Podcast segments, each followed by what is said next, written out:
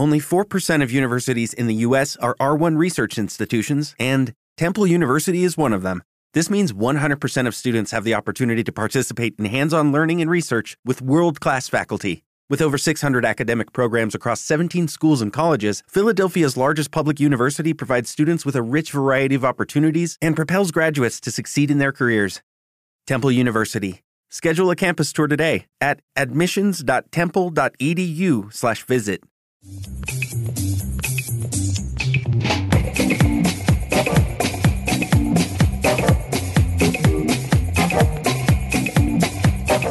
Hola y bienvenidos a Random Access History, el podcast que les habla de problemas, angustias y preguntas de la historia en relación con la tecnología, los videojuegos, el mundo digital y en general la cultura pop. Como siempre, estamos Elvis arroba Elvis con Z rojas y José arroba José Geek LML. También estamos en Facebook, Twitter e Instagram como arroba podcast RAH y nos pueden escuchar en todas las aplicaciones de podcast. En este episodio vamos a hablar de nuestra carrera como historiadores y les contaremos la historia oficial de cómo surgió Random Access History. Además, responderemos las preguntas que nos mandaron.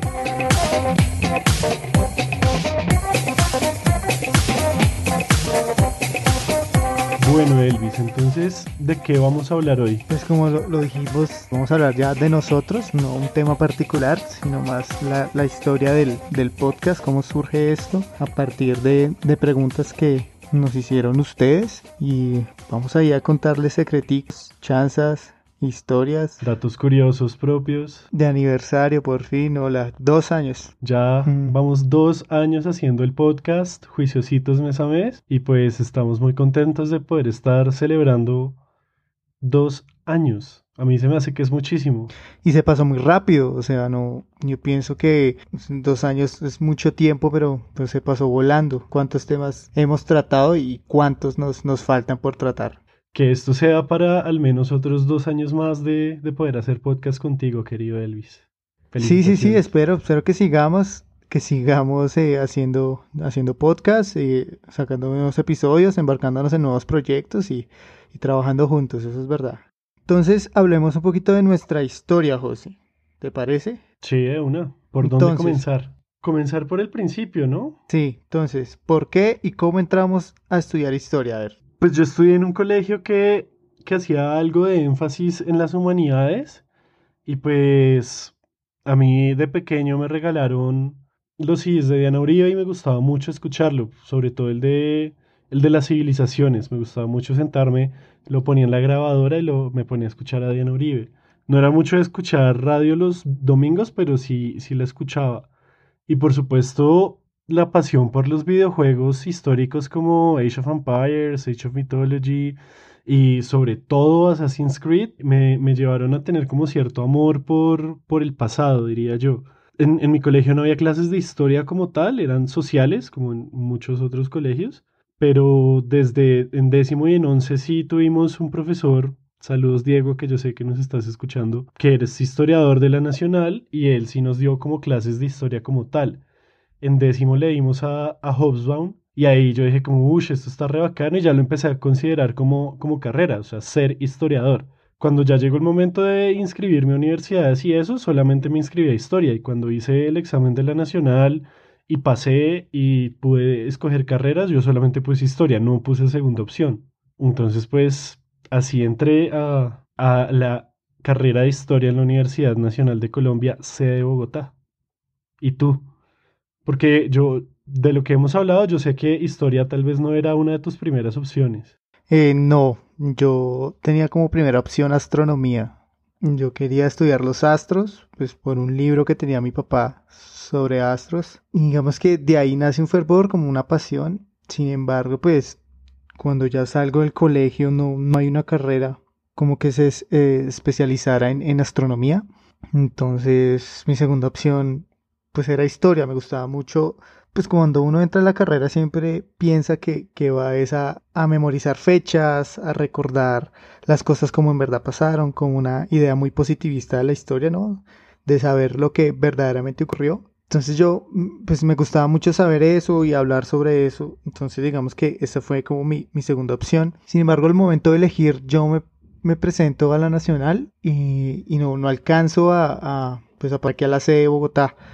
Entonces uno queda como, bueno, ya que ¿e-, era esta o era esta, o sea, no, no había otra opción. Entonces empiezo a estudiar historia y no, pues no sé, la pasión, la pasión no sé de dónde vendrá.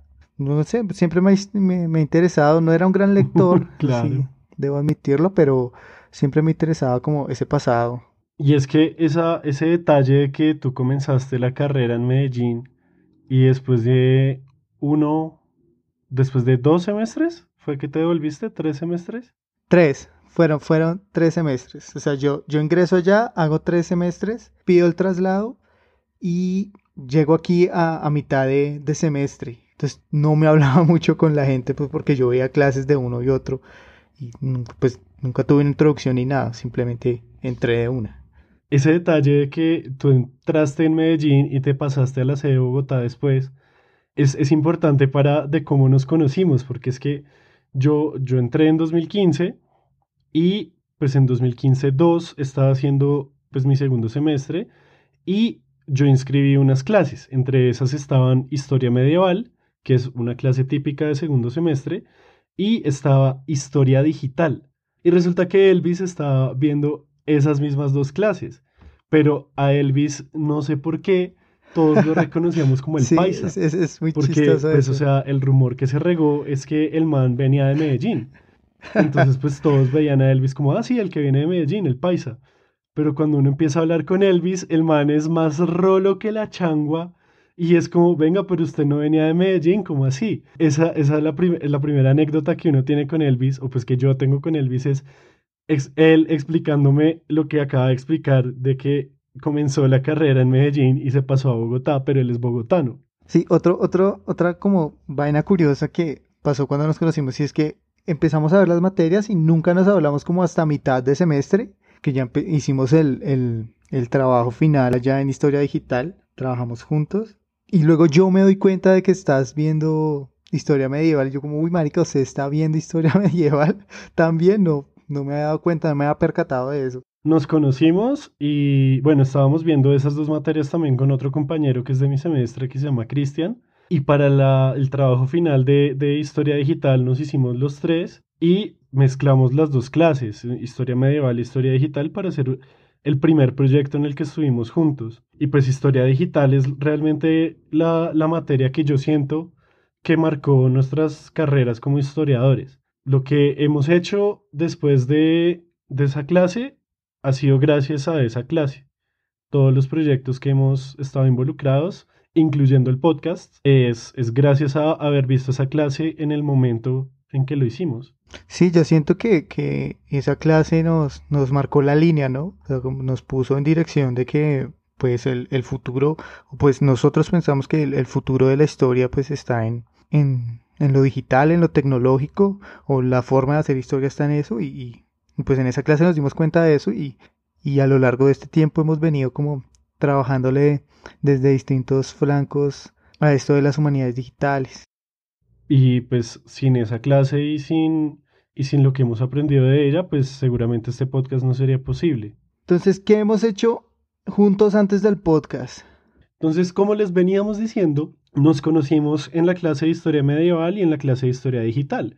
Y ahí sacamos un proyecto final para la clase de historia digital que se llamaba Lorenzetti Digital y es una página web, un sitio web que todavía lo pueden revisar, en el que cogíamos un fresco medieval que se trabaja en la clase de historia medieval, que tiene muchos personajes. En principio lo que hacíamos era coger los trabajos finales de nuestros compañeros y visibilizarlos a través de los diferentes personajes de ese fresco. Y con ese proyecto hemos estado desde el 2015 hasta hoy dándole de a poquitos, dándole de a muchos y ha crecido bastante, ha cambiado también bastante y yo creo que es como nuestro primer hijo al cual le tenemos mucho cariño, pero luego llegó Random Access History que es mucho más bacano. Pues es que Lorenzetti nos llevó a tres congresos diferentes, dos de ellos en el exterior y pues Random Access History es nuestro hijo también amado porque pues enos aquí dos años después, siendo juiciosos mes a mes, creando contenido para, para que nos sigan escuchando. Entonces, Lorenzetti Digital, nuestro primer hijo, algo que todavía está como en pie, Si hay alguien con un presupuesto de algún instituto cultural o de Italia o de algo así, contáctenos. Tenemos el mejor proyecto digital de la historia. Solamente necesitamos plata para darle vida. Ah, bueno, entonces después de, de, Lorenzetti nos embarcamos en un proyecto ya un poco más grande, más institucional, si se quiere, de archivos digitales. Se llama Archedi. Y la idea era buscar la participación de la Universidad Nacional en el conflicto pues armado. Entonces lo que hicimos fue como un gran calendario de fechas y eventos buscando en el archivo y poder visualizar ese calendario como con fechas conmemorativas, lugares de violencia, protestas. Ese proyecto también lo pueden ver en, la página, creo que también lo adjuntamos en las notas, es que hay formas de verlo como líneas de tiempo, como un calendario circular. Fue, fue un proyecto muy chévere, muy bonito, interesante también. Ahí también nos íbamos un poquito perfilando hacia las comunidades digitales, conocimos un poco de este mundo junto con Lorenzetti y ese ha sido como un, un proyecto muy, muy chévere, muy dinámico. Nos enfrentamos a nuevos retos como historiadores. Uy, sí, eso sí. Entender cómo es la de, de construir un proyecto digital, de las fechas, del método de trabajo, o sea, vainas que uno como historiador pues no, no aplica y pues que aquí sí tuvimos que aplicar por los tiempos, eh, eh, saber sobre formatos, sobre subir, qué información va, metadatos, bases de datos, Dios, aprendimos muchísimo en eso. Sí, eso, eso la verdad es también de, de las cosas chéveres en las que hemos estado metidos.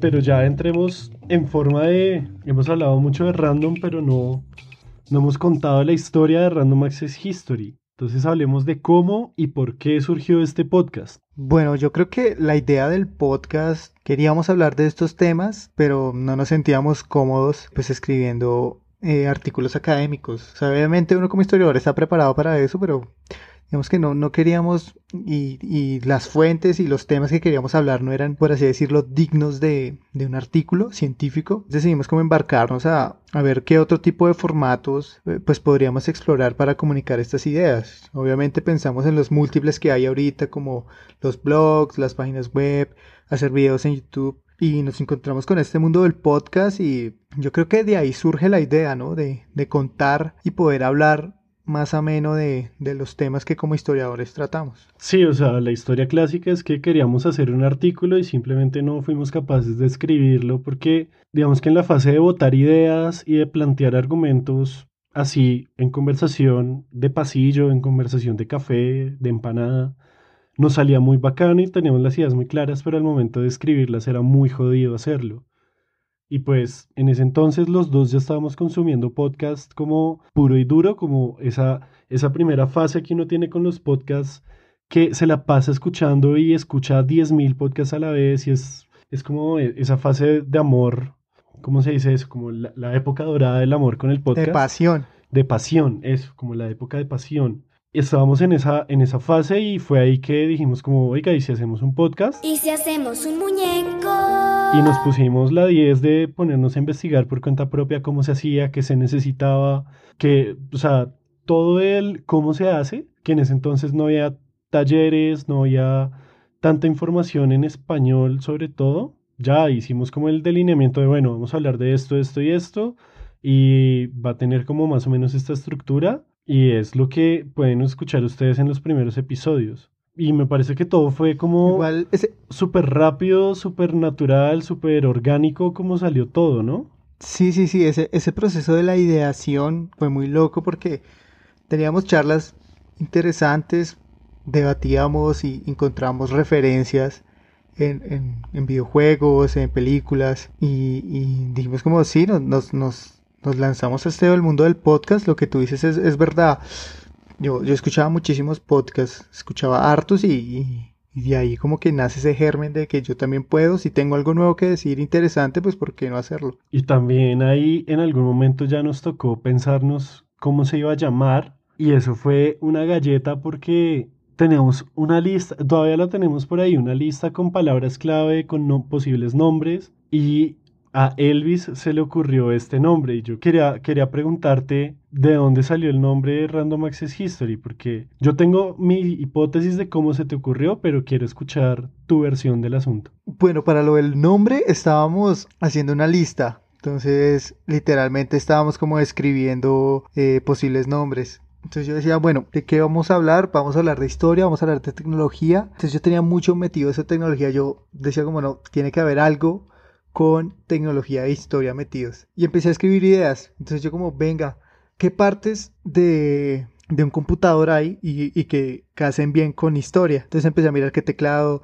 eh, no sé, placa madre, mmm, los drivers. Y yo fue, pucha, y, y como piense, piense, hasta que pues vi como RAM, yo decía como, bueno, Random Access Memories, pum, lo conecté con el disco de Daft Punk, y dije, no, parce, esto tiene que ir Random Access History, pues literal, eso es lo que pues vamos a hacer, que es un acceso aleatorio a la historia, y propuse ese nombre, a José le gustó, y además teníamos la referencia directa de uno de los álbumes que nos gustan a ambos, entonces ahí fue, hizo clic todo. Sí, Básicamente es eso lo que, lo que yo había pensado, que se te había ocurrido tanto por la memoria del computador por la RAM como por el álbum de Daft Punk. Igual me parece, o sea, cada vez que, que, yo lo pienso siento que tiene más sentido el nombre y sabemos que es complicado que esté en inglés, que eso tiene como ciertas connotaciones, pero pues, ¿qué se le va a hacer? Es el mundo en el que vivimos y también me gusta mucho que se cambie la palabra memoria por historia, porque igual las dos tienen mucho que ver una con la otra, son íntimas parceras y eso también me lleva a ese primer piloto que hicimos y a ese primer episodio, porque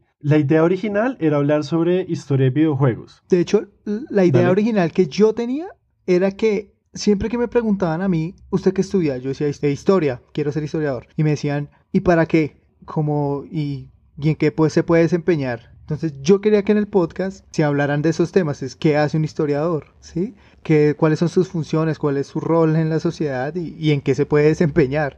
Que estaba mamado de que toda la gente me preguntara eso, ¿sí? Sí, al principio yo siento que tenía una carga muy, muy de eso, de, de explicarle a la gente qué hace un historiador, pero yo siento que ahorita ese no es como el enfoque principal, sino es algo que se le da añadidamente. Y pues, bueno, aquí hay algo que muy pocas personas saben y es que nosotros antes de publicar el primer episodio grabamos un episodio piloto que al día de hoy no ha salido a la luz y es precisamente nosotros hablando sobre ese primer proyecto en el que estuvimos juntos que se llama Lorenzetti Digital. Luego sí, teniendo como algo de retroalimentación de personas cercanas, y nos lanzamos a grabar ese primer episodio de La historia es un remix sobre un documental que justamente habíamos visto los dos. Y de ahí en adelante ya empezamos a tratar temas que, que nos llamaban la atención, muchos que teníamos como en una lista de temas que nos gustaría tratar y otros que fueron saliendo así de mes a mes, que se nos iban ocurriendo así de la nada, ¿no? Sí, sí, ese, ese proceso y que empata con, ahorita para empezar con las preguntas de los fans, por así decirlos, de nuestros escuchas. Y sí, sí, ese, ese primer episodio lo dejamos para nosotros y como vimos una buena retroalimentación, nos lanzamos y, pues los temas han variado totalmente. Y eso se debe a que cuando empezamos a escribir nos dimos cuenta que había muchos temas que podíamos analizar y día a día se nutría más esa lista de posibles temas para episodios que aún crece. Y dijimos como, no, pues tenemos material para, para muchísimo tiempo y sí. pues había que aprovecharlo. Sí, o sea que lo que hay es Random Access History para rato, déjenme decir.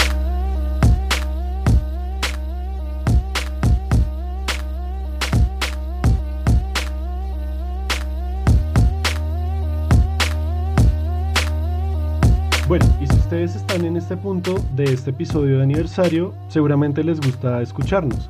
Entonces, si nos quieren apoyar más, les contamos que hemos abierto una cuenta en Patreon. En patreon.com slash randomaccesshistory pueden apoyarnos con un dólar mensual y ayudarnos a crecer, recibiendo contenido aleatorio adicional hecho por nosotros con mucho amor para ustedes.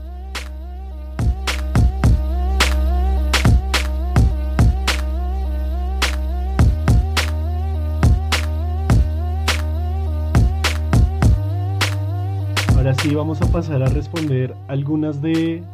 Bueno, realmente son todas porque yo copié todas en el guion, entonces pues le agradezco responderlas todas. todas las preguntas que nos llegaron a nuestras redes sociales, como les habíamos contado, eh, yo las dividí en tres pedazos. Una que es sobre el podcast y sobre nosotros en general. Otras que son sobre historia, porque nos hicieron preguntas de historia.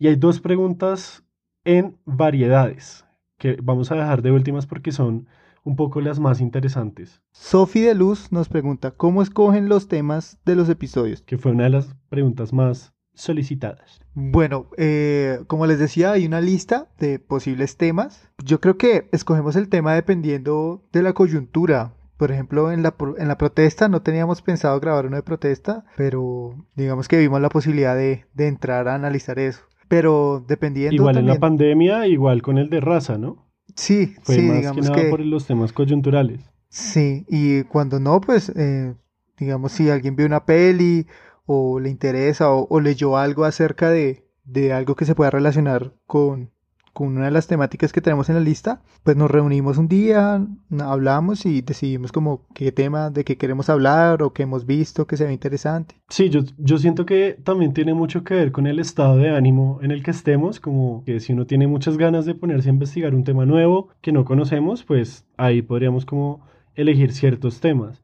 O si tenemos como más ganas de, de relajarnos un poco, ahí normalmente vienen las histocríticas. Pero generalmente lo que sucede es que a principios del mes, o yo le escribo a Elvis, o Elvis me escribe a mí como, venga, ¿qué vamos a hacer este mes? Y ahí empezamos a votar ideas o a revisar la lista y normalmente lo escogemos así súper fácil. Yo digo como, venga, yo quiero esto y él dice, ah, bueno, yo también, o venga, yo quiero esto y yo digo, pues yo no. Y normalmente llegamos a un acuerdo mutuo muy fácilmente.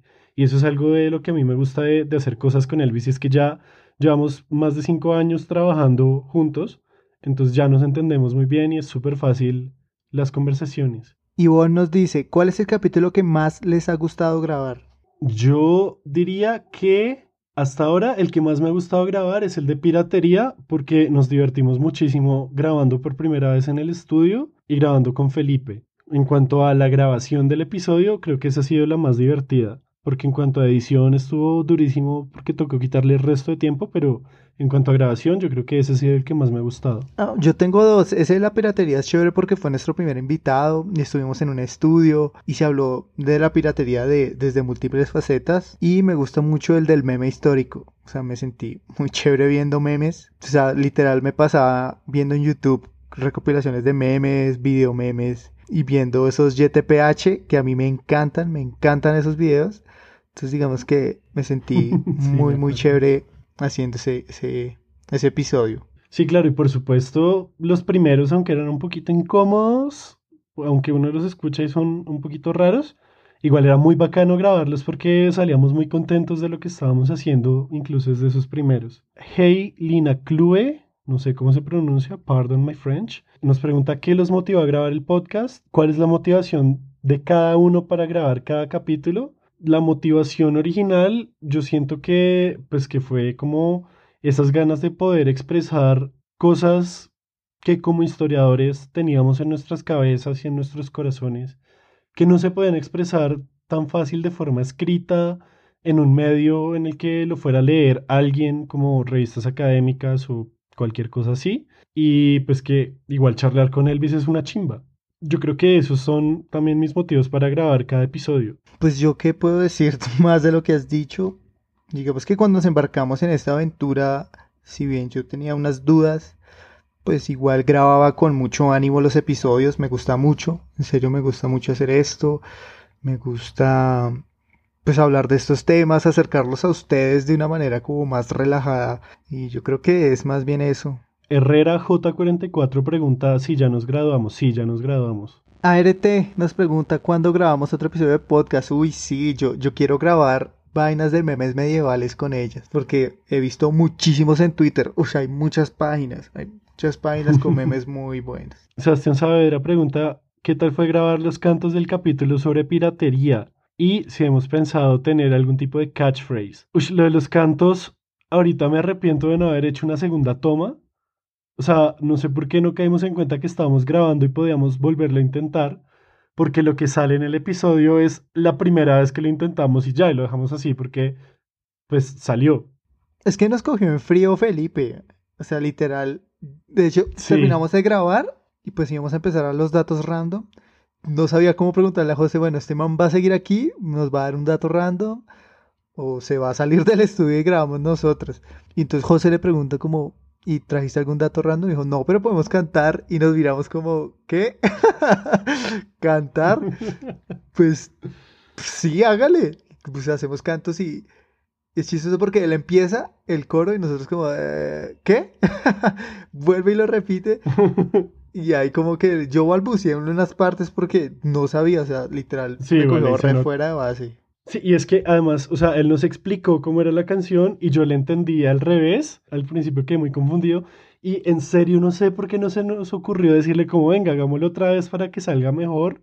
Sino simplemente dijimos como, ah, bueno, muy bacano, listo, chao. Y ya. Entonces, Yo creía que Eso me no, pareció eso muy no iba a chistoso. quedar. Yo pensé que se no iba a quedar. Y lo dejaste y no, chévere, chévere. no, o sea, yo dije como, no, esto toca dejarlo porque está muy chistoso.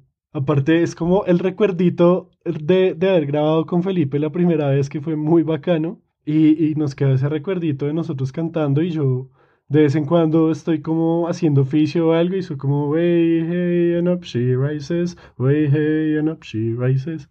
Así como de la nada. Y tú pasaste una, una obsesión por esos cantos, ¿no? Sí, claro, o sea, es que son readictivos. O sea, empezar a, escucha- a escuchar sea shanties es muy adictivo y son re útiles para escuchar mientras tú estás trabajando. O sea, eso es 100% verídico. Bueno, el catchphrase, pues yo, yo siento que lo hemos abandonado porque efectivamente Elvis antes siempre decía así, datos random. Pero lo ha dejado de hacer, no sé por qué, tal vez ya se volvió más serio de lo que era en 2018.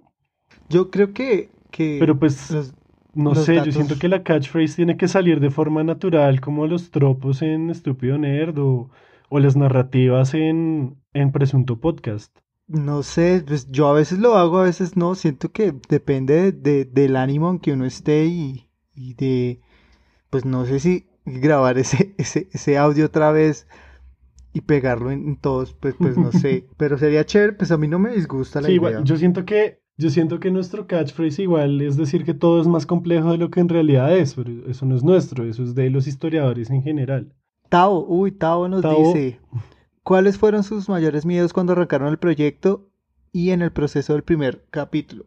Eh, yo creo que, pues para mí, el mayor miedo era que obviamente nadie nos escuche y, y que el, el proyecto fuera a caer después de cuatro o cinco episodios, mm, que, que se nos acabaran las ideas o, o que hubiera algún dis- una discusión frente, frente a un tema y, y nos separáramos, o bueno, no sé. Yo creo en que ese ese- orden de ideas, el último capítulo de, de Random Access History, cuando ya estemos cerca del verdadero fin del mundo, va a ser el, la discusión sobre si la historia es una ciencia o si es literatura. Que ahí creo que sí nos podemos dar en la jeta Elvis y yo. Sí, pero yo creo que ese era el mayor miedo, no, no ser escuchado. Y creo que le pasa a todos, ¿no? Como, Sí, yo siento que el, el miedo era no poder tener la, la rigurosidad de continuar y que fuera algo constante que fuera simplemente otro proyecto digital más que queda en el olvido, que pues por más de que no lo creamos, el Internet es súper efímero. Join us today during the Jeep Celebration event. Right now, get 20% below MSRP for an average of 15178 under MSRP on the purchase of a 2023 Jeep Grand Cherokee Overland 4xE or Summit 4xE. Not compatible with lease offers or with any other consumer incentive offers. 15,178 average based on 20% below average MSRP from all 2023 Grand Cherokee Overland 4xE and Summit 4xE models in dealer stock. Residency restrictions apply. Take retail delivery from dealer stock by 4 1. Jeep is a registered trademark. With the Lucky Land slots, you can get lucky just about anywhere. This is your captain speaking. Uh, we've got clear runway and the weather's fine, but we're just going to circle up here a while and uh, get lucky. No, no, nothing like that. It's just these cash prizes add up quick. So I suggest you sit back, keep your tray table upright, and start getting lucky. Play for free at LuckyLandSlots.com. Are you feeling lucky? No purchase necessary. Void where prohibited by law. 18 plus terms and conditions apply. See website for details. Natalia B nos pregunta que si no fuéramos historiadores, ¿qué otra profesión habrían querido ejercer? Yo quiero responder eso rápido porque yo hoy en día ya no me veo en ningún otro lado que no sea siendo historiador y haciendo podcast. No sé, se me hace muy difícil imaginármelo. yo, pues, como les dije, yo quería ser astrónomo. eh, y y pues no sé, digamos, si no hubiera pasado a Medellín, yo creo que pues hubiera, me hubiera lanzado a la, a la Universidad de Antioquia buscando pues ese pregrado en astronomía. Pero comparto lo que dice José, yo ya no me veo haciendo otra cosa, digamos que ya con esto de la historia pues y lo del podcast y las humanidades digitales siento que ese es el rumbo que hay que tomar. Sí, claro.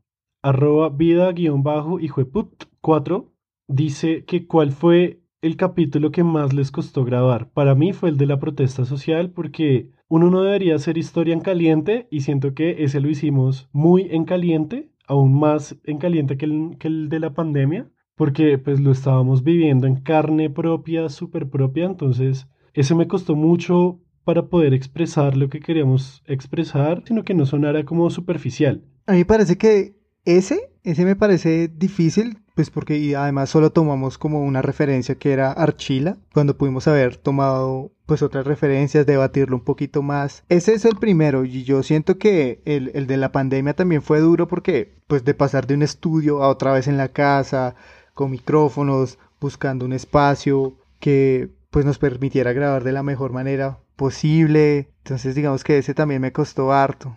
Uy, sí, sí, tienes razón. No estaba muy seguro de, de cómo iba a salir el audio. O sea, yo cada rato le hacía preguntas a José como si se está escuchando, no se está escuchando, si se está escuchando, qué tan mal está, cómo quedó la edición. Entonces digamos que ese sí, sí le tuve harta, ese me costó harto grabar. Marco Díaz nos pregunta, ¿qué temas han querido tratar pero por circunstancias no han podido hacerlo? Yo diría que el tema de... El del Centro de Memoria Histórica. Sí, señor, ese mismo.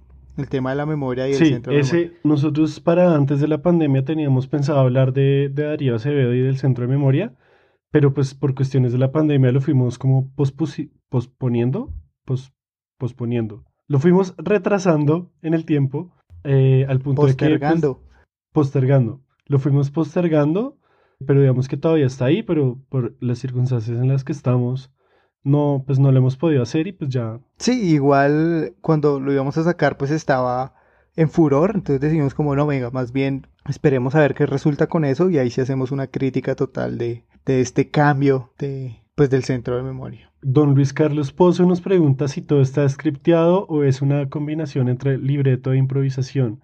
Y sí, todo está completamente scripteado desde el error más mínimo hasta, Hasta el madrazo, hasta No, pues este nosotros- hasta el madrazo. No, pero ya hablando en serio, nosotros lo que hacemos es un guion general con preguntas y, y temas y algo, algunos argumentos específicos y ya, y lo, lo interpretamos a nuestra manera libremente. Valen 214 nos pregunta, ¿qué ha sido lo mejor y lo peor de grabar el podcast y cuál ha sido su episodio favorito? Bueno, yo creo que lo mejor de grabar el podcast es la cantidad de recepción y el feedback que, que tenemos. O sea, me ha gustado mucho poder tratar estos temas de la historia así como tan relajado, pues de una manera seria, por así decirlo, y que personas que nos escuchan, ustedes que nos escuchan, nos digan como, ah, muy chévere, o, o cuando estaban hablando de ese tema, a mí se me ocurriría esto, o hice un paralelo con esto, Pues, me ha gustado mucho.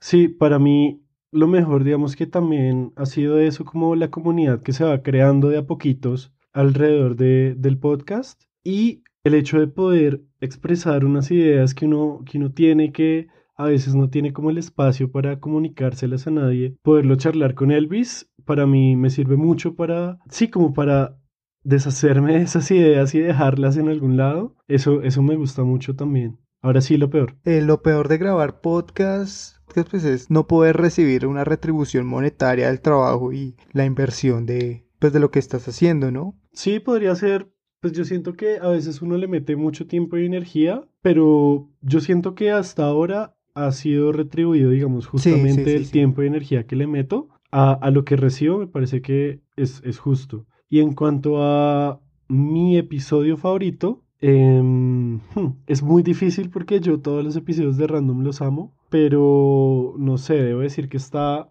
dejémosle en que está entre el de Wikipedia y el de piratería, porque siento que en, en el de piratería aprendí muchísimo sin tener que preparar mucho material y en el de Wikipedia sacamos una reflexión muy bacana haciendo un- una comparación muy válida y, y pues muy, muy útil.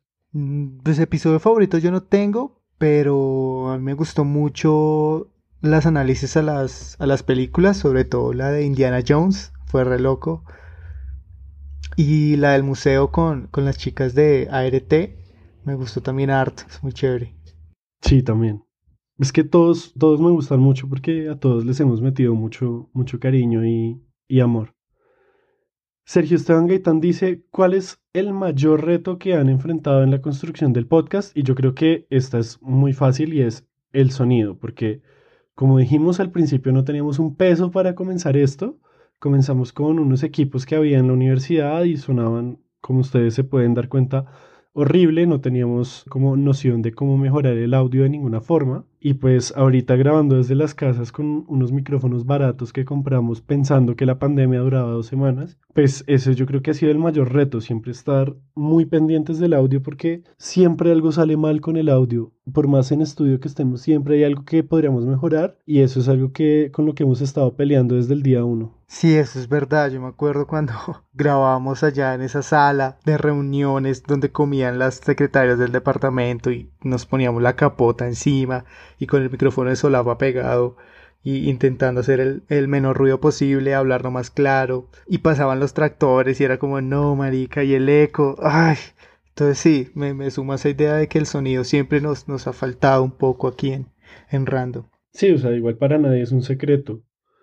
Y arroba N2B3A pregunta que si hemos debatido por algún tema y pues qué tema y quién ganó, pero yo siento que casi nunca pasa eso de que debatimos y alguien gane, sino que llegamos a un acuerdo mutuo en el que si tú quieres hacer una cosa y yo quiero hacer otra, pues decimos como no, pues hagamos esta esta vez y dejamos ese tema para la siguiente o para otra vez. Yo, creo que nunca ha habido así una, un debate, una discusión muy grande sobre el tema a tratar. Sí, igual nuestras posturas pues son muy similares, ¿no? Nos, nos, pasamos, nos paramos como en, en puntos muy que pues que llevan al mismo o son transversales y, pues nunca hemos tenido así una discusión como, ay, no, ese tema es una mierda, no sino simplemente como, analicemos este tema, ah, listo, listo, hágale. yo leo tal o lo, yo lo miro como tal, ah, listo, severo, hagámoslo de una. Si no, no habido pelea, así es. Ahí la cuestión es que siempre que alguien propone un tema, debe traer como ya unas preguntas claras o unas lecturas claras para podérselo vender al otro. Y si no, o sea, si yo solamente quiero,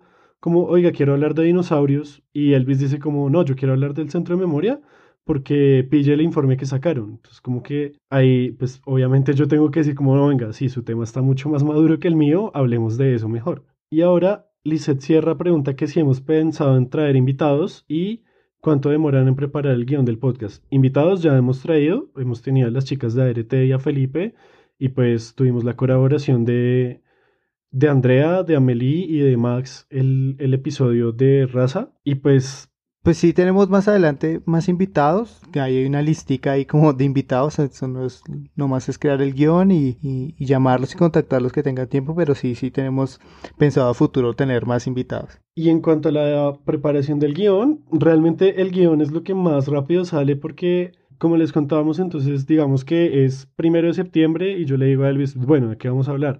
Y Elvis me dice, bueno, hablemos de dinosaurios. Yo le digo, bueno, listo, yo armo un borradorcito y hago un borrador con unas 3, 4 preguntas de investigación. Elvis lo revisa, escribe lo suyo y listo, ahí ya está el guion. Lo que se demora realmente es la preparación del tema en cuanto a que hay que hacer algunas lecturas, hay que revisar fuentes primarias, hay que revisar lo de los datos random, por supuesto. Entonces, pues, lo que se demora más es la preparación del episodio como tal, porque el guion, que son las preguntas guía y los temas, eso sale súper fácil. Rick.bone nos pregunta cómo se llama la canción de su podcast y el discurso del final de quién es, el emperador japonés.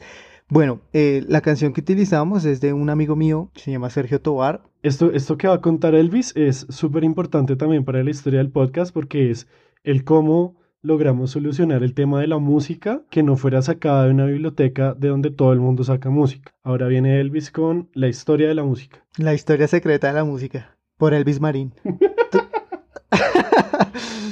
entonces, entonces yo tenía un amigo que era productor que se llamaba Sergio Tobar, que pues, nos conocíamos desde Medellín, él estudió conmigo, pero se fue a España. Entonces estábamos en la discusión con José como, venga, pues qué, qué hacer, si íbamos a dejar música a fondo siempre atrás, dónde íbamos a buscar, no encontrábamos, cómo podemos contratar a, a un músico, qué tan caro salía. Entonces yo le dije, no, pues yo tengo un amigo que es productor y, y ha hecho unos temas. Yo le digo que me preste uno y que me haga uno y pues le damos el crédito. Entonces cuando yo estuve hablando con Sergio, él me dijo como, Marica, ¿qué quiere? O sea, ¿qué, qué busca en esa canción? Yo le dije como, no, pues, o sea, algo histórico y usted lo musicaliza. Entonces él me dijo, páseme un discurso de Gaitán y yo lo musicalizo, cosa que nunca hice. Entonces él, esa canción que está, es de un discurso, pues las palabras que, que dio el del emperador eh, japonés, sí. Y es ahí, o sea, él, lo que hizo fue tomar ese discurso, lo musicalizó así bien chévere y listo. Sí, igual en, en las notas de todos los episodios está el link al, al SoundCloud de Sergio para que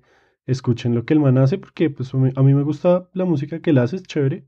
Es la música de nuestro podcast, entonces apoyarlo a él es apoyarnos a nosotros y viceversa.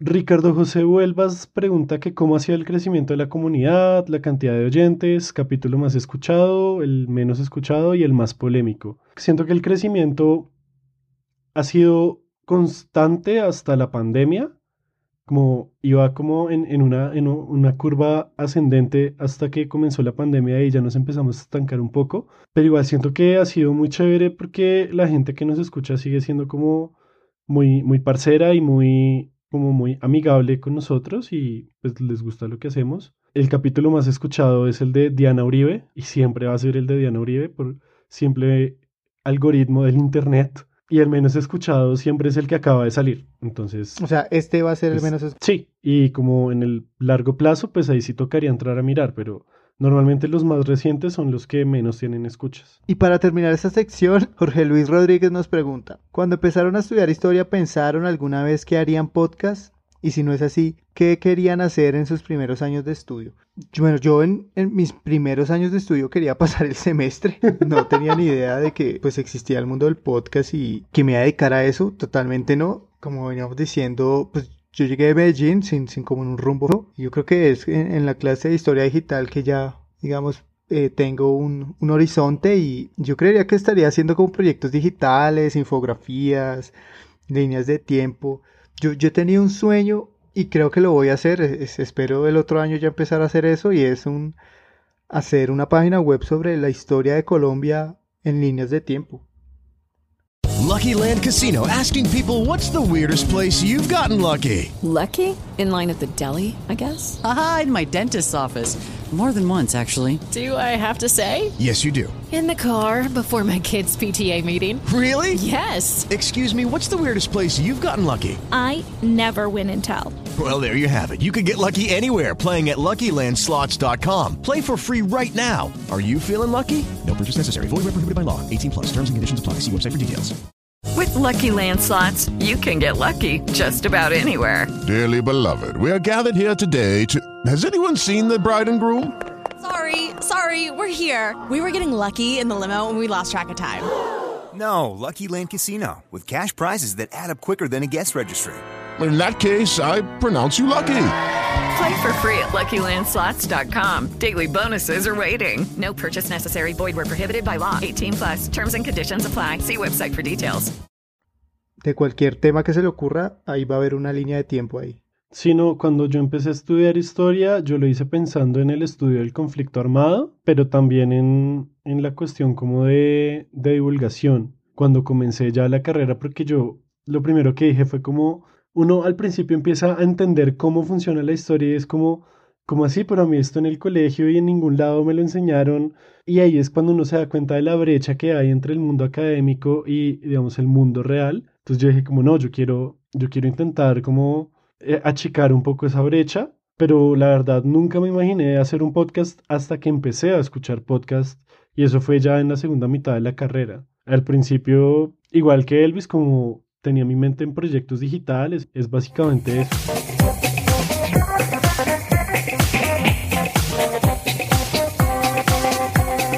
Ahora pasemos rápidamente a la sección de preguntas sobre historia. Y Javivi muy amablemente nos pregunta que quién mató a Mamatoco. Y yo creo que a Mamatoco lo mató el capitalismo y el bipartidismo en Colombia. Pero esa es mi hipótesis. No la he podido demostrar. Yo creo que a Mamatoco lo mató una bala perdida. Kevin Moreno nos pregunta que qué libros recomendamos para una persona que quiere conocer un poco de historia desde cero. Y esa es complicada. Sí, porque no especifica si historia de Colombia o historia, historia, o... ¿A qué te refieres con historia? ¿La historia para qué? si te refieres a historia de todo el universo y incluida la humanidad, yo, yo recomendaría el libro, un libro de Fred Speer que se llama La gran historia y el futuro de la humanidad. Me parece que ahí uno entra y tiene como una concepción de la historia que va más allá del ser humano y eso me parece genial. Si no, pues me parece que Eric Hobsbawm es una buena opción para historia del siglo XIX y el siglo XX. Y si no, si quieres como historia de, de la humanidad en general, hay uno que se llama Las redes humanas, McNeil. Es de William McNeil. Ese también me parece que es una buena introducción como a, a como la historia general de la humanidad. Ya si es historia de Colombia, obviamente David Bushnell para comenzar, comenzar, David Bushnell, historia de Colombia a pesar de sí misma. Para comenzar, o sea, eso es como el punto cero. No, igual también la nueva historia de Colombia. Pero es que la nueva historia de Colombia son cuántos tomos, como 10. Pero pues, digamos que ahí se puede acercar por lo que más le guste. Llegó David Bushnell como para lo general, como si usted quiere como informarse un poquito de cada cosa, David Bushnell. Si ya uno quiere algo más específico, me parece que la nueva historia es válida y ya después uno empieza a preguntar en grupos de Facebook y pues a nosotros también si quieren, como que hay de temas más específicos, porque es que la vaina con la historia es que cada vez la gente se especializa en temas y en periodos más específicos y los que escriben libros como de historia general de Colombia o no son historiadores como Caballero o, o casi no escriben historia general. Y igual las, los libros de historia general dejan muchas cosas por fuera en las que uno debería y podría profundizar más. Bueno, Mabu Echeverry nos pregunta, ¿cuáles son las producciones colombianas con temáticas históricas que igualan piezas como Hamilton el musical o El pianista de Polanski? Nada se iguala a Hamilton, absolutamente nada. Ya, esa es mi respuesta, lo siento mucho. Y no, no, no creo que, no creo que haya, tal vez lo que más se, se le asemeje es como, yo no conozco mucho el tema, pero Guadalupe años 50, tal vez. Sí, No yo creería, yo no, no he visto el musical de Hamilton.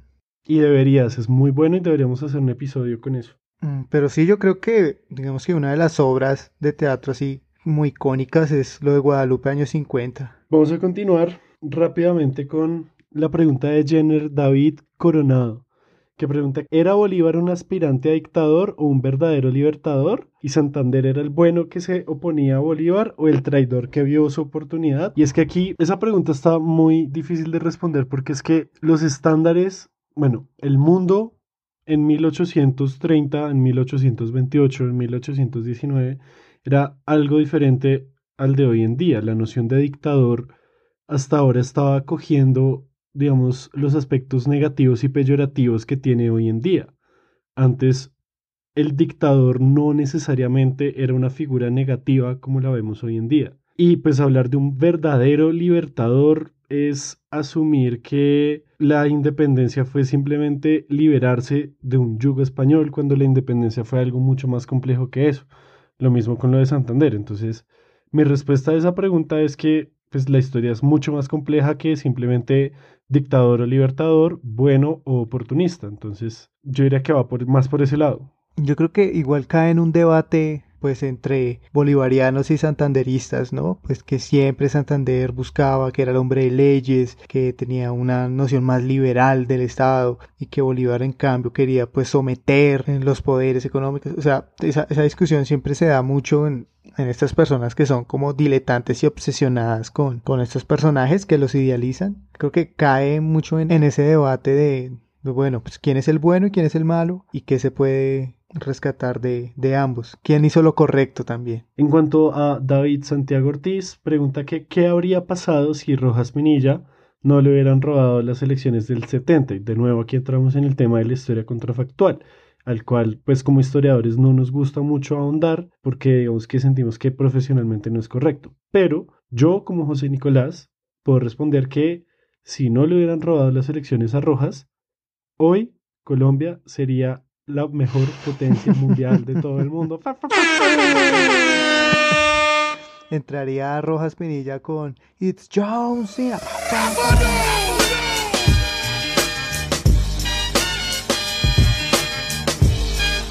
Hermes Jiménez nos pregunta, ¿cómo sería Colombia si no nos hubiéramos independizado? Quizás en el contexto de que el imperio español nunca se hubiera desmembrado de la manera en que lo hizo. Otra pregunta contrafactual, es, muy jodido para nosotros como historiadores pensarnos eso, pero yo diría que viendo el caso de Cataluña estaríamos como una especie de separación o, un movimiento separatista, independentista, buscando, no sé, ser como colombianos o, habría como una especie de dicotomía entre colombiano y español o, neo, neo, neo granadino.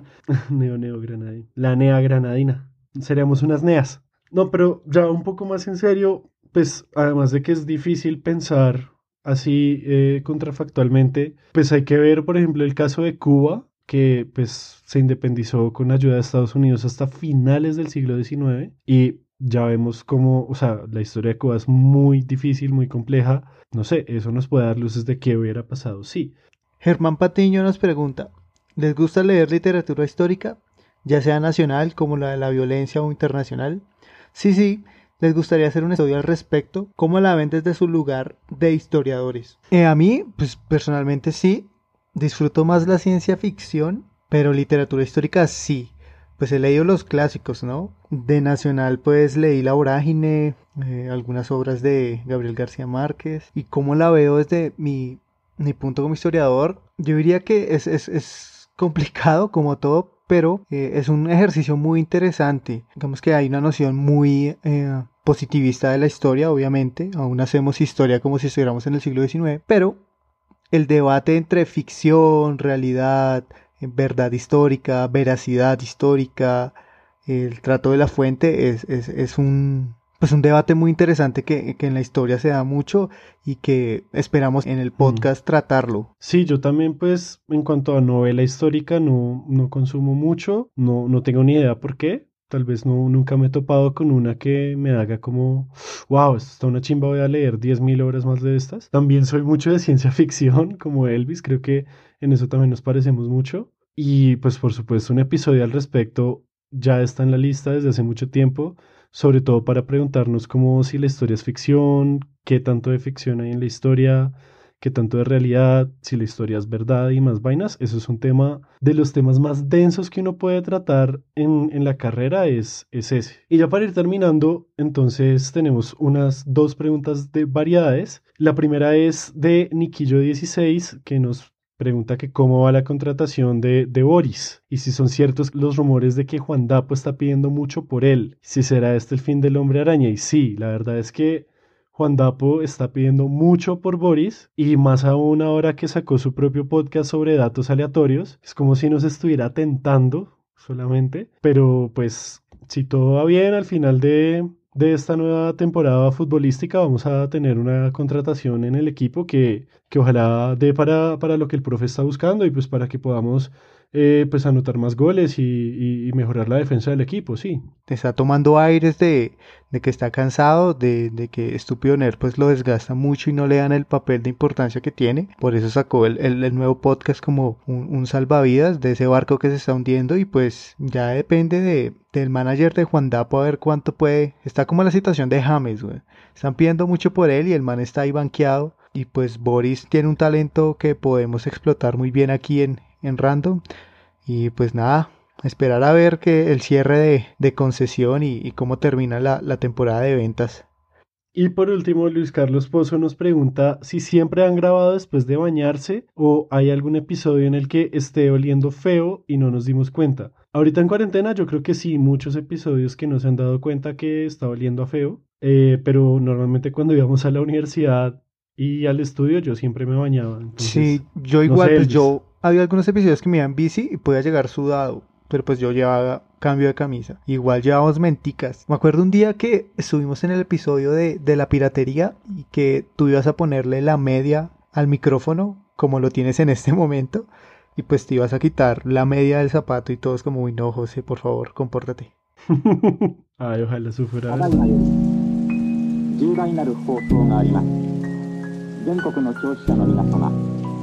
ご起立願います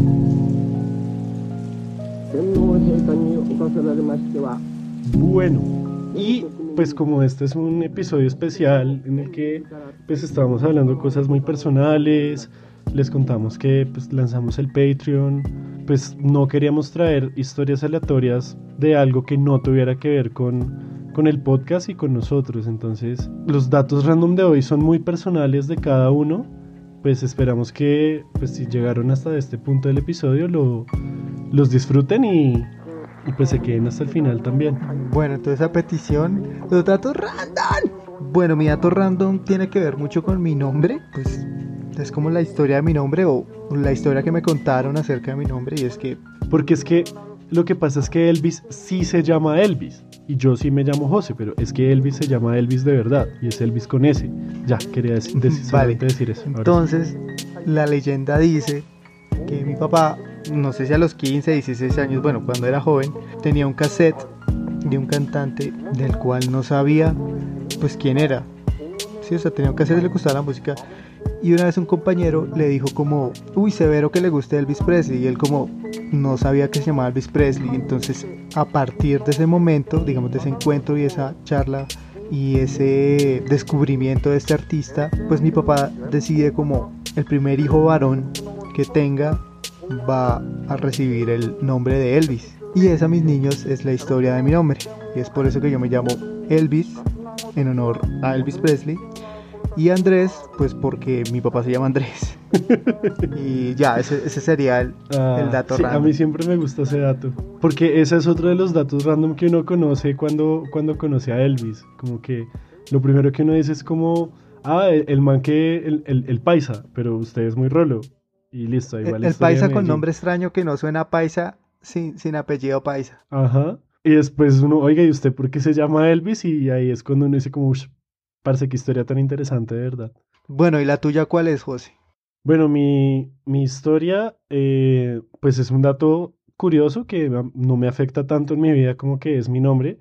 Y es que, pues si ustedes conocen la obra de Gabriel García Márquez, conocerán seguramente el relato de un náufrago. Resulta que el náufrago eh, es tío, abuelo político mío. O sea, el náufrago es esposo de una tía abuela, de una hermana de mi abuelo. Y él, o sea, pues yo estaba muy chiquito, e-, él murió cuando yo estaba muy chiquito, pero tengo muy vagos recuerdos de, de, haber jugado con él, con Luis Velasco, y es como lo único que me acuerdo del náufrago.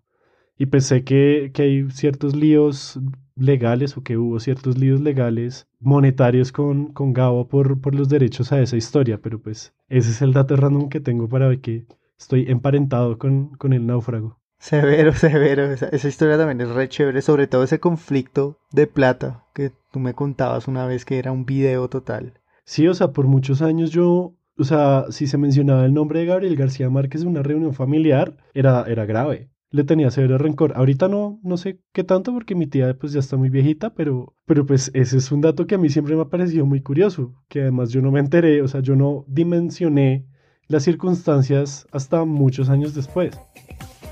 Bueno, muchas gracias por escuchar Random Access History. Recuerden que estamos en Spotify, iTunes, Google Podcasts, YouTube y todas las aplicaciones de podcast. Si nos quieren apoyar pueden recomendar este podcast con sus amigos, colegas, familiares y hasta desconocidos. También pueden seguirnos en Facebook, Twitter e Instagram como arroba podcast RAH de Random Access History para ver nuestros memes y cosas aleatorias de la historia que nos gusta contar. Y apoyarnos en Patreon siendo nuestros mecenas y recibiendo algo de contenido adicional y nuestro más profundo amor y agradecimiento. Un especial agradecimiento y saludo a Sergio Tobar por su música y de nuevo gracias por escuchar y se despiden como siempre quien les habla Elvis, arroba Elvis con Z roja y José Nicolás Jaramillo, arroba José Geek, LML en todas las plataformas.